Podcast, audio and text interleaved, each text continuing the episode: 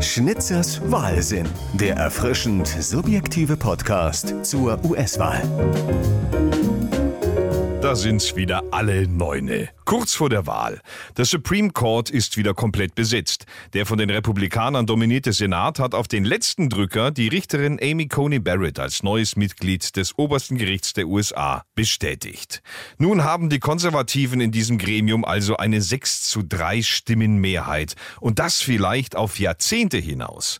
Amy Coney Barrett ist gerade mal 48 Jahre alt und die Richter werden auf Lebenszeit ernannt.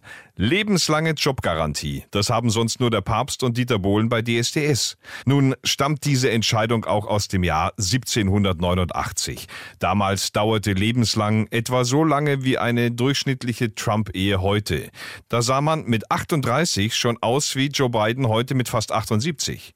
Der Supreme Court ist eine der zentralen Institutionen des Landes und weil seine Mitglieder auf Lebenszeit ihr Amt ausüben können, lässt sich über die Entscheidungen des Supreme Court Courts natürlich das Land dauerhaft beeinflussen. Viel dauerhafter als über einen Präsidenten oder den Kongress. Die sind ja stets von den Launen der nörgeligen Wähler abhängig. Und das ist dem Mehrheitsführer der Republikaner im Senat, Mitch McConnell, nur zu bewusst.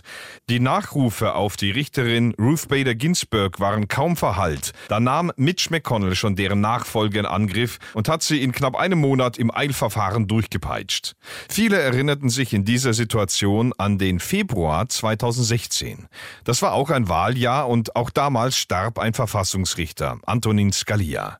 Wie heute hatten die Republikaner auch 2016 die Mehrheit im Senat. Und mit dem Hinweis auf die in gut acht Monaten anstehende Präsidentschaftswahl verhinderten sie den von Präsident Barack Obama nominierten Nachfolgekandidaten.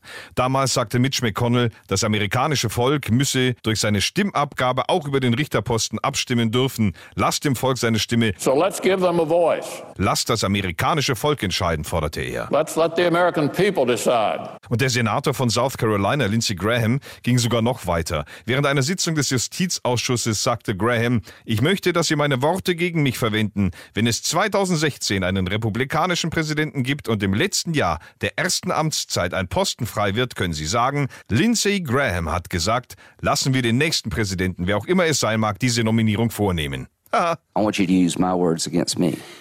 If there's a Republican president in 2016 and a vacancy occurs in the last year of the first term, you can say Lindsey Graham said, let's let the next president, who it whoever it might be, make that nomination. Sechs Wochen vor der Wahl 2020 war all das vergessen.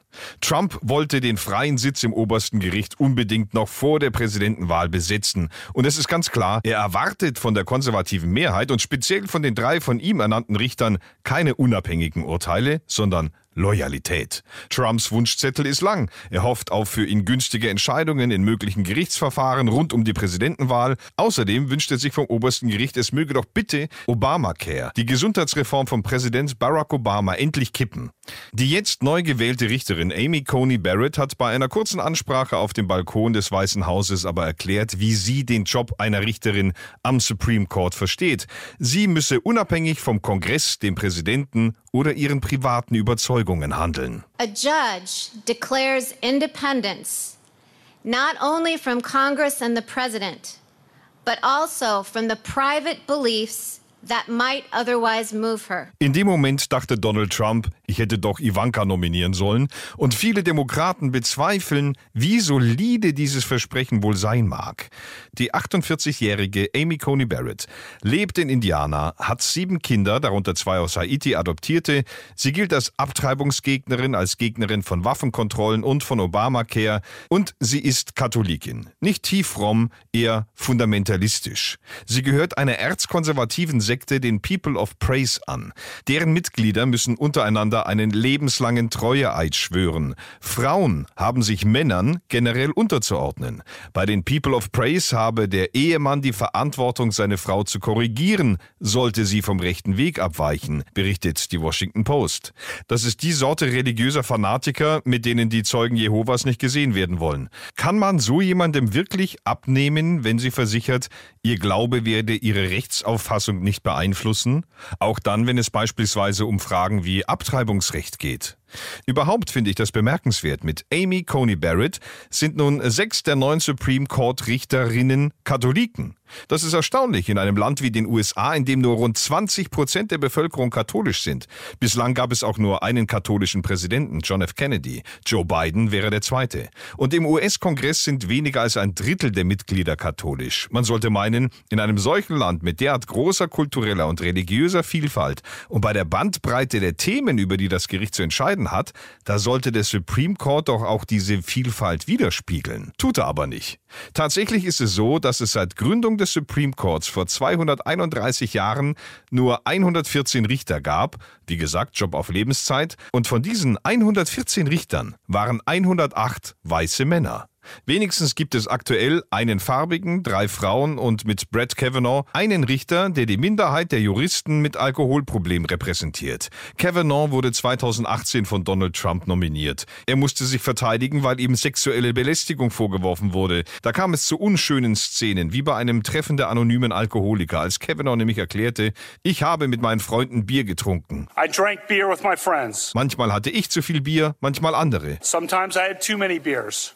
Sometimes others did. Ich mochte Bier I liked beer. und ich mag Bier immer noch. I still like beer. Herzergreifend. Und dieser Bierliebhaber ist jetzt Richter am obersten Gerichtshof der Vereinigten Staaten. Ich rekapituliere. Der Supreme Court besteht aus neun Richtern, die vom Präsidenten vorgeschlagen und vom Senat berufen werden und ihr Amt auf Lebenszeit ausüben. Allerdings ist die Zahl nicht in der Verfassung festgeschrieben, sondern wird per Gesetz festgelegt. Die aktuelle Anzahl von neun Richtern stammt aus dem Jahr 1869. Eine Aufstockung ist rein theoretisch möglich. Das sogenannte Court Packing. Wenn sie die Wahlen gewinnen, könnten die Demokraten einfach neue Richter berufen und damit einen Ausgleich herstellen. Allerdings ist Joe Biden bislang kein großer Fan vom Court Packing. Und das aus einem ganz einfachen Grund, weil die Frage ist, wo soll das dann enden? I have not been a fan of pat co- uh, court packing because I think it just generates what will happen. Every whoever wins, it just keeps moving in a way that is inconsistent with what is going to be manageable. Was die Demokraten können, das können die Republikaner natürlich auch, sobald sie dann wieder an der Macht wären. Damit wird das Courtpacking wie Nacktbaden an einem idyllischen Strand. Die Idee verliert deutlich an Reiz, sobald man sich vorstellt, dass Donald Trump vorbeigeschwommen kommt. Brr.